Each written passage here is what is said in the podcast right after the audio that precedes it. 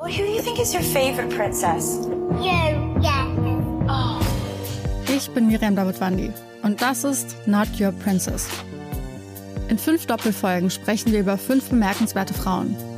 Wir erzählen von den entscheidenden Momenten im Leben dieser Frauen und darüber, ob und wie sie es geschafft haben, die Deutungshoheit über ihre Geschichte zurückzuerobern. I wouldn't be Serena if there wasn't Venus. Not Your Princess. Neue Folgen jeden Mittwoch exklusiv in der Podcast-App Podimo. Die könnt ihr 30 Tage lang kostenlos testen unter go.podimo.com slash princess. Aber die beiden sind in gewisser Weise auch eine Belastung, wobei ich einen Rücktritt jetzt etwas harsch fände. Wenn die beiden zurücktreten müssen, dann hätte Wüst ein richtiges Problem. Umweltministerin Heinen Esser ist schon zurückgetreten. Zwei weitere NRW-Minister stehen jetzt im Fokus der Kritik. Das Mallorca-Gate geht weiter. Ein Kursurlaub samt Geburtstagsfeier direkt nach der Flutkatastrophe schadet der CDU gewaltig und das mitten im Wahlkampf. Darüber sprechen wir heute hier im Podcast. Schön, dass ihr dabei seid. Rheinische Post Aufwacher. News aus NRW und dem Rest der Welt. Mit mir Florian Pustlauk. Hallo. Die Osterferien sind gestartet. Viele können zumindest ein bisschen mal abschalten, vielleicht auch wegfahren. Klar, einfach ist das nicht mit dem Kopf frei kriegen während des Krieges in der Ukraine und natürlich auch weiter während der Corona-Pandemie. Es gibt sehr interessante Tipps, um die Menge an schlechten Nachrichten besser zu verarbeiten. Stichwort Resilienz. Darum geht es später noch hier im Aufwacher. Zehn Tage Mallorca-Urlaub statt Bewältigung der schweren Flutkatastrophe. Dieser üble Fehltritt hat Ursula Heinen-Esser letzte Woche den Posten der NRW-Umweltministerin gekostet. Sie ist zurückgetreten. Doch zwei weitere CDU-Minister stehen jetzt im Fokus und das zur absoluten Unzeit, nämlich gut einen Monat vor der Landtagswahl. Darüber spreche ich jetzt mit dem Leiter des Politikressorts Dr. Martin Kessler. Hallo Martin. Hallo Florian. Jetzt geht es also auch um die Heimatministerin Ina Scharrenbach und den Minister für Bundes- und Europaangelegenheiten Stefan Holthoff-Pförtner. Was haben die beiden denn mit der Mallorca-Affäre zu tun? Ja, die beiden haben einen Kurztrip nach Mallorca ähm, gemacht und zwar zur gemeinsamen Geburtstagsfeier des Ehemanns von Ursula Heinen-Esser. Damit weitet sich die Affäre wirklich aus. Man kann sich wirklich fragen, warum die beiden, der Minister und die Ministerin, da unbedingt ähm, ähm, für diese paar Tage zu einer privaten Geburtstagsfeier anreisen mussten, so unmittelbar ähm, nach der Flutkatastrophe. Auch das zeigt, wie ich finde, mangelnde Empathie mit den Opfern der Flut. Ja klar, dass das politisch und natürlich auch menschlich ein ganz, ganz schlechtes Signal ist. Darüber brauchen wir uns nicht unterhalten. Einer, der spricht das jetzt mit ganz klaren Worten an, und zwar der SPD-Spitzenkandidat in NRW, Thomas Kutschaty. Versucht er jetzt auch so ein wenig diese Krise der CDU kurz vor der Landtagswahl ja mal so richtig auszuschlachten? Ich glaube, dass beides der Fall ist. Ähm, es ist auf der einen Seite richtig, dass die Aufgabe eines Oppositionsführers, die, den Finger in die Wunde zu legen und zu schauen, wenn die Regierung, ich sag's mal, etwas landläufig missbaut, dann muss er natürlich zur Stelle sein. Auf der anderen Seite ähm, kommt es ihm natürlich sehr gelegen, dass so kurz vor der Wahl sich die Landesregierung, insbesondere die drei Minister, jetzt sich richtig in Schwierigkeiten befinden. Es war, glaube ich, aus Sicht von Wüst richtig, dass Frau Hein-Esser zurückgetreten ist. Das macht ihn etwas freier. Aber die beiden sind in gewisser Weise auch eine Belastung, wobei ich einen Rücktritt jetzt etwas harsch ähm, fände. Wenn die beiden zurücktreten müssten, dann hätte Wüst ein richtiges Problem. Du sagst also, bisher hat Hendrik Wüst, der CDU-Spitzenkandidat und aktueller NRW-Ministerpräsident, richtig gehandelt. Trotzdem wird auch er angegriffen von Thomas Kutschaty, so seinem direkten Kontrahenten natürlich bei der Wahl. Wie schlägt sich da Wüst aktuell? Ich glaube, er hat ganz umsichtig ähm, gehandelt, indem er mehr oder weniger recht schnell, ähm, vermutlich, ähm, das wissen wir jetzt nicht genau, was da im Einzelnen im Hintergrund gelaufen ist, Frau Hein-Esser klargemacht hat, dass ähm, ein Verbleiben auf dem Ministerposten ähm, nicht möglich ist. Insofern hat sich das, ob es jetzt freiwillig war oder ob da auch ein bisschen nachgeholfen ähm, wurde, sich die Sache geklärt. Er muss jetzt eine glaubwürdige Erklärung dafür finden, warum die beiden anderen im Amt bleiben. Und da ist natürlich klar, dass Kuchati da weiter angreift. Das kann man ihm nicht verdenken. Schließlich will er Ministerpräsident werden. Jetzt ist natürlich die Frage, wie sehr wusste Wüst davon, beziehungsweise andersrum, Wurde er am Ende von seinen Ministern da angelogen in dieser Angelegenheit? Also zumindest haben sie ihm nicht über das volle Ausmaß aufgeklärt. Ähm, er behauptet, und er sagt es, aber das klingt auch glaubwürdig, dass er erst vor einigen Tagen, wobei er interessanterweise nicht das genaue Datum nennt, von dieser äh, Geschichte erfahren hat. Er war damals zu dem Zeitpunkt der Flut Verkehrsminister, also da musste er natürlich nicht informiert werden. Aber es wäre natürlich besser gewesen, die drei Politikerinnen und Politiker hätten dem ihrem Chef ähm, da klar klaren Wein eingeschenkt. Und das haben sie nicht getan. Jetzt ist eben die Frage, wusste er es tatsächlich nicht? Also wenn das so war, dann ist er erstmal raus, hat natürlich den politischen Schaden, aber er ist persönlich ähm, da raus. Wenn er davon wusste, dann hat er ein richtig dickes Problem. Gut, jetzt gehen wir mal davon aus, er hat die Wahrheit gesagt, er hat es in den letzten Tagen tatsächlich erst in diesem Umfang erfahren. Wie sehr wird ihm dieses Mallorca-Gate, diese Affäre denn schaden? Theoretisch ist ja auch noch ein guter Monat Zeit bis zur Wahl, um das Ganze etwas glatt zu bügeln. Das ist richtig. Ähm, es kommt ihm zugute, ähm, dass jetzt erstmal Ostern ist, die Menschen in Ferien sind und vielleicht von Politik auch nach der Ukraine-Krise und also Corona und so weiter erstmal nicht so viel wissen wollen. Der Landtagswahlkampf ist noch nicht richtig in Fahrt gekommen. Das würde für ihn sprechen. Auf der anderen Seite ähm, muss er natürlich schauen, dass er jetzt das möglichst schnell beendet. Das heißt, also entweder er hat jetzt eine gute Erklärung dafür, warum er die beiden trotzdem noch im Amt behält. Oder wenn er das abräumen will, muss er das ganz schnell machen, weil nach Ostern, wenn da die Krise weiter schwelt, dann wird's richtig gefährlich für ihn. Über die möglichen Folgen für das Wahlergebnis sprechen wir gleich noch. Jetzt blicken wir erstmal nach Rheinland-Pfalz. Auch dort hat die Flutkatastrophe ja schwer gewütet und auch dort läuft die politische Aufarbeitung dieser Katastrophe. Da steht jetzt sogar eine Bundesministerin im Mittelpunkt. Familienministerin Anne Spiegel von den Grünen, die war zum Zeitpunkt der Flut Umweltministerin von Rheinland-Pfalz. Lässt sich das mit der Posse in NRW vergleichen? Ja, ähm, das ist in Teilen vergleichbar, in Teilen nicht. Was vergleichbar ist, ist, dass beide Landesregierungen, die nordrhein-westfälische wie die rheinland-pfälzische, bei zentralen Personen haben es dort ähm, an Empathie, an, an, an, an echter Zuwendung zu den Opfern fehlen lassen. Es ist einfach instinktlos, das muss ich wirklich sagen. Kurz nach einer solchen Katastrophe vier Wochen nach Frankreich äh, zu verreisen und dort im Urlaub zu sein und zu, zu tun, als würde man weiterhin ähm, für die Opfer da sein und dann auch noch um das eigene Image bemüht zu sein. Das ist wirklich eine ganz miese Tour.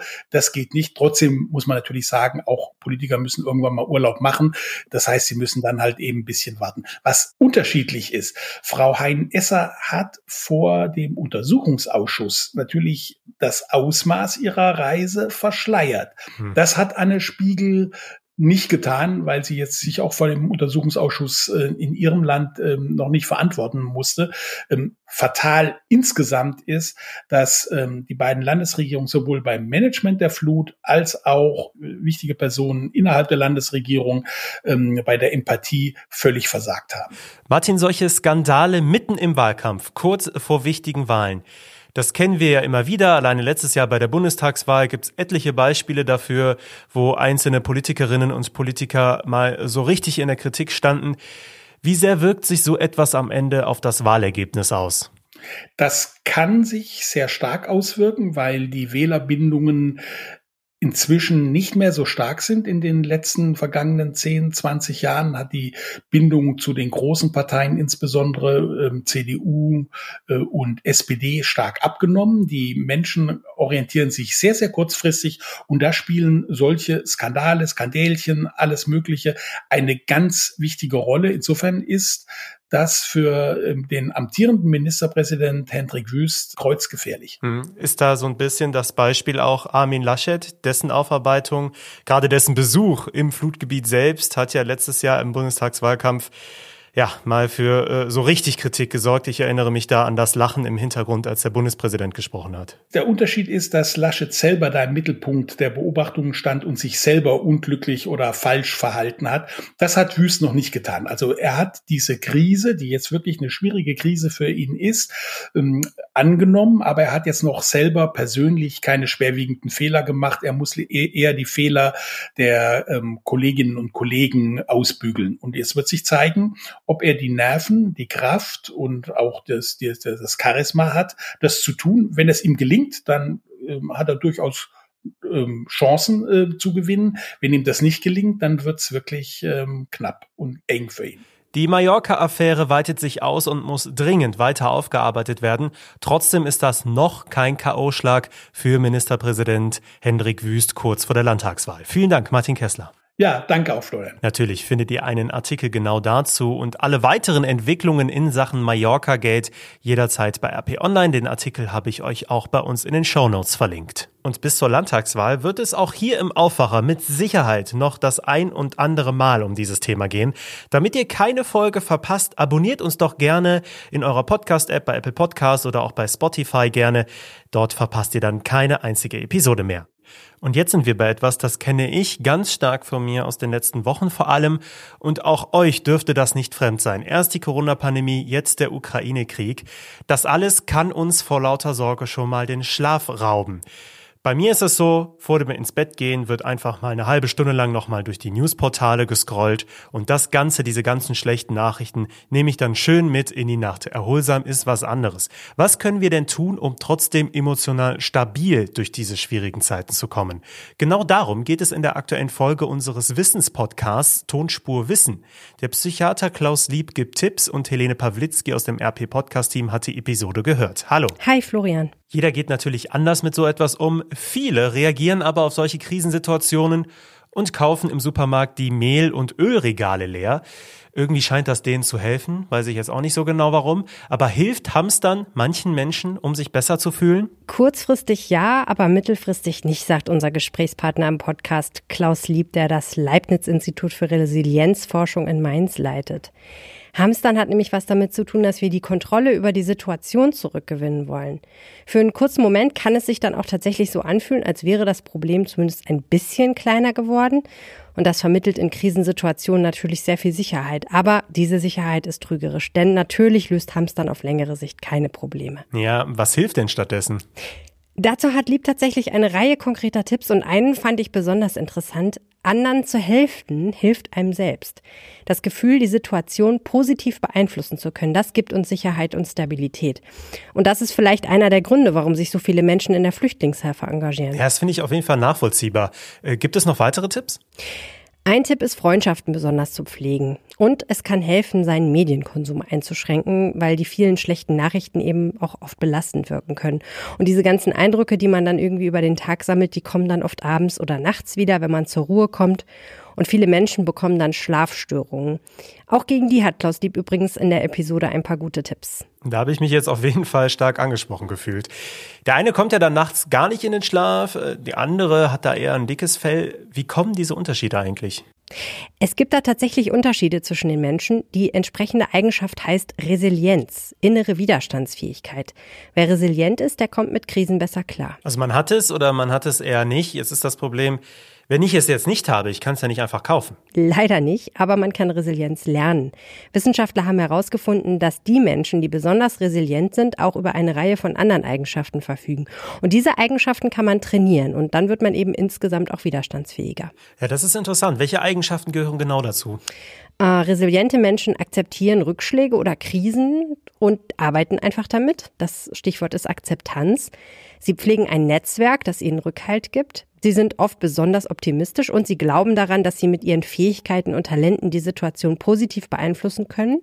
Sie sind lösungsorientiert, sie haben oft ein hohes Selbstwertgefühl und sie sind gut darin, ihre eigenen Gefühle zu verstehen und zu hinterfragen. Hm, ich weiß noch nicht so ganz, zu welcher Gruppe ich mich zähle. Also Grund genug für mich, die neue Folge Tonspur Wissen zu hören. Die findet ihr überall, wo es Podcasts gibt, natürlich. Ihr könnt dem Podcast dann auch gleich direkt folgen, wenn ihr wollt. Vielen Dank, Helene Pawlitzki, für die Infos. Jetzt bekommt ihr noch einen Überblick über weitere wichtige Themen von heute. Die EU-Außenminister treffen sich zu einem weiteren Krisengipfel zum Krieg in der Ukraine. Außerdem reist Österreichs Kanzler Nehammer heute nach Moskau, um dort mit dem russischen Präsidenten Putin zu sprechen. Und auch hier in NRW ist der Krieg natürlich weiter ein wichtiges Thema. Die Stadt Köln spendet gemeinsam mit dem Kölner Notfallverbund der Archive und Bibliotheken 10.000 Sandsäcke an die Ukraine. Damit sollen nicht transportable Kunstgüter vor der Zerstörung geschützt werden. In Düsseldorf geht es um die Folgen der Corona-Krise für das Brauchtum. Der Künstler Jacques Tilly gestaltet für die Aktion Fahrzeuge der Rheinbahn um. Tilly ist vor allem für den Bau der Karnevalsmottowagen beim Rosenmontagszug bekannt. Und natürlich geht auch der Wahlkampf weiter. Es gibt etliche Veranstaltungen in ganz NRW. Was macht zum Beispiel Ministerpräsident Wüst neben der Bewältigung von Mallorca Gate? Er soll heute, zumindest planmäßig, einen Spargelhof in Willig besuchen. Ist ja auch bald Spargelzeit. Und damit sind wir beim Wetter. Denn das ist richtig angenehm frühlingshaft. Sonne und Wolken wechseln sich ab, es bleibt meist trocken.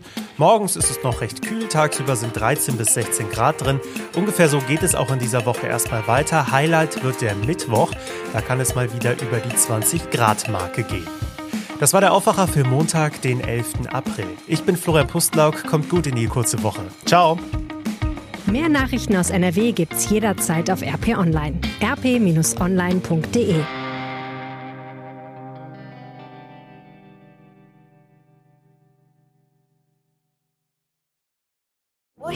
is your favorite princess?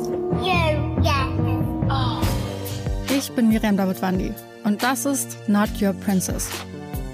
In fünf Doppelfolgen sprechen wir über fünf bemerkenswerte Frauen.